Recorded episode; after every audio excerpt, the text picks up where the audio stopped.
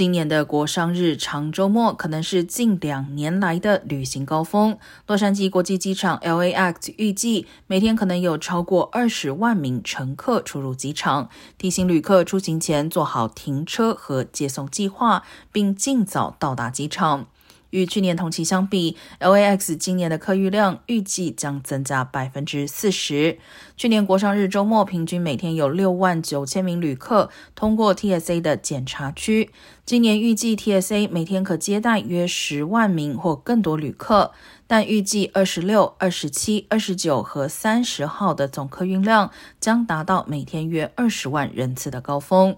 旅客可以使用 LAX 推特账户 Fly LAX Stats 查看实时交通。同时，由于机场内的停车场预计将很快填满，建议旅客使用 Parking.FlyLAX.com 在 LAX 经济停车场提前预订停车位。